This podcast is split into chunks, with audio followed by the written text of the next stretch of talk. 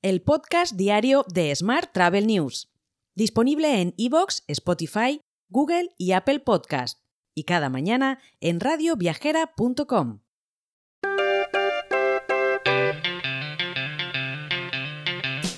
Saludos y bienvenidos, bienvenidas a un nuevo podcast de Smart Travel News, edición 1177 del miércoles 10 de mayo de 2023. Hoy es el Día Internacional de los Arganes, que si veis la foto es una especie de animal que se sube a los árboles.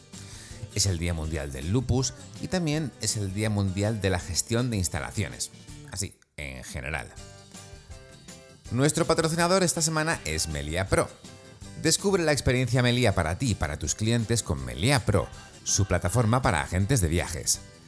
Accede a tarifas más ventajosas, suma puntos por cada reserva, desbloquea la tarifa agente, reserva en neto obteniendo tu comisión al instante y disfruta de múltiples ventajas para las agencias de viajes. Todas en meliapro.com. Y vamos ya con la actualidad del día. La conferencia sectorial de turismo, celebrada en la sede del Ministerio de Industria, Comercio y Turismo y presidida por el ministro Héctor Gómez, ha aprobado un total de 175 proyectos de sostenibilidad turística que van a movilizar 478 millones de euros de fondos europeos.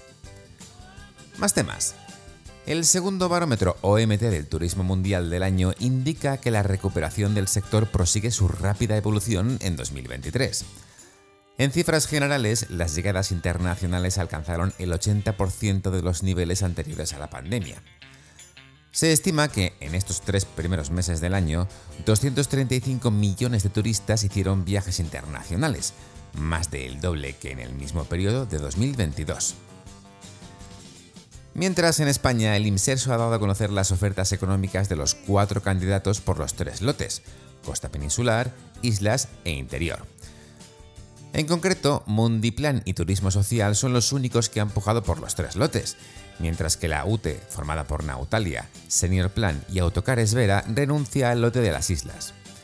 Por su parte, Sol Tour solo pujará por el primer lote como estaba previsto. Mientras, el gobierno ha aprobado en el Consejo de Ministros un descuento del 50% en el Interrail europeo y un programa específico para favorecer el transporte ferroviario y en autobús con descuentos del 90% para los jóvenes españoles entre el 15 de junio y el 15 de septiembre. Cambiamos de asunto. El quinto encuentro de gestores de la red de destinos turísticos inteligentes reúne estos días en Gijón a 175 gestores de 100 destinos. Badajoz, Valencia, Burgos, Lanzarote, Mallorca o Santander son algunos de los destinos que participan en el encuentro del 9 al 11 de mayo. Más temas. El Instituto Nacional de Estadística ha actualizado la estadística semestral sobre el número de viviendas turísticas que hay en España. Los resultados indican que el número de inmuebles ha bajado un 2% hasta los 305.000 aproximadamente. Además, las dos ciudades con más viviendas de alquiler para turistas son Málaga, con 35.000, y Alicante, con algo más de 33.000. Más asuntos. Amadeus ha triplicado su beneficio en los primeros tres meses del año. La compañía ha ganado 262 millones de euros, un 222% más, frente a los 81 millones del mismo periodo de 2022, cuando se notó el impacto de la variante Omicron. Hoy también te cuento que Ryanair asusta al mercado con un nuevo macro, macro pedido. Perdón. 300 aviones Boeing 737 MAX valorados en más de 36.500 millones. La aerolínea está recibiendo ya hasta 210 aparatos del fabricante estadounidense hasta 2025.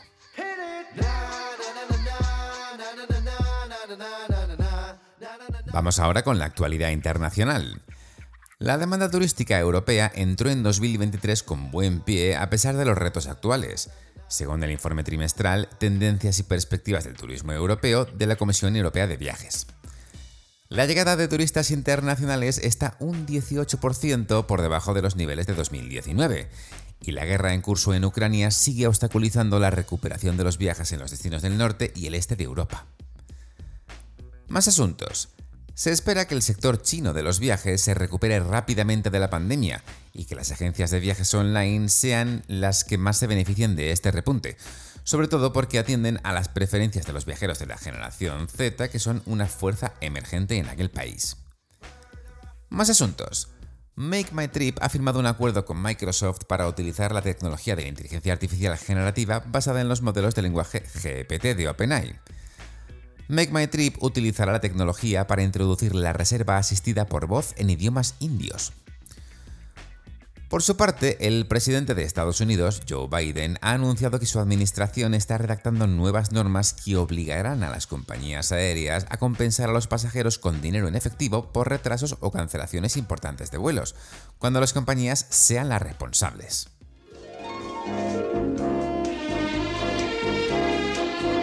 Hotel. Y terminamos hoy con la actualidad hotelera.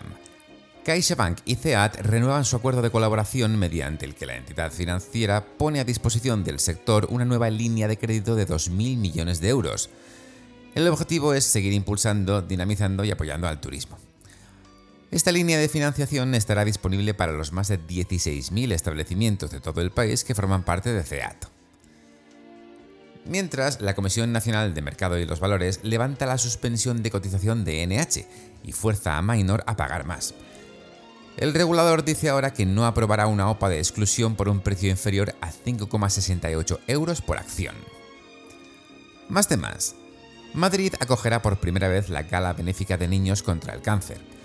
El evento tendrá lugar el próximo 15 de junio en el Hotel Marriott Auditorium y contará con una copa de bienvenida, la cena propiamente dicha y un sorteo posterior de premios entre los asistentes, además de actuaciones de distintos artistas.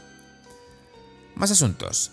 La empresa Room Raccoon ha anunciado su apoyo al movimiento Hotels for Trees, una organización sin ánimo de lucro que contribuye a la deforestación mundial. A modo de celebración, Room Raccoon ha plantado 100 árboles y se ha comprometido en seguir compartiendo y promocionando la iniciativa entre miles de profesionales y contribuir así a la iniciativa con donaciones.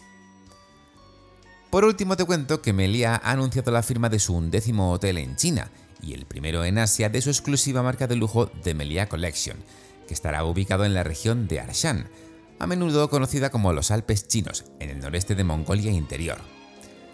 Diseñado como una casa de montaña, el hotel espera abrir sus puertas en 2025 con un total de 44 villas de lujo. Te dejo con esta noticia. Mañana, como siempre, más historias sobre el turismo. Hasta entonces, muy feliz miércoles.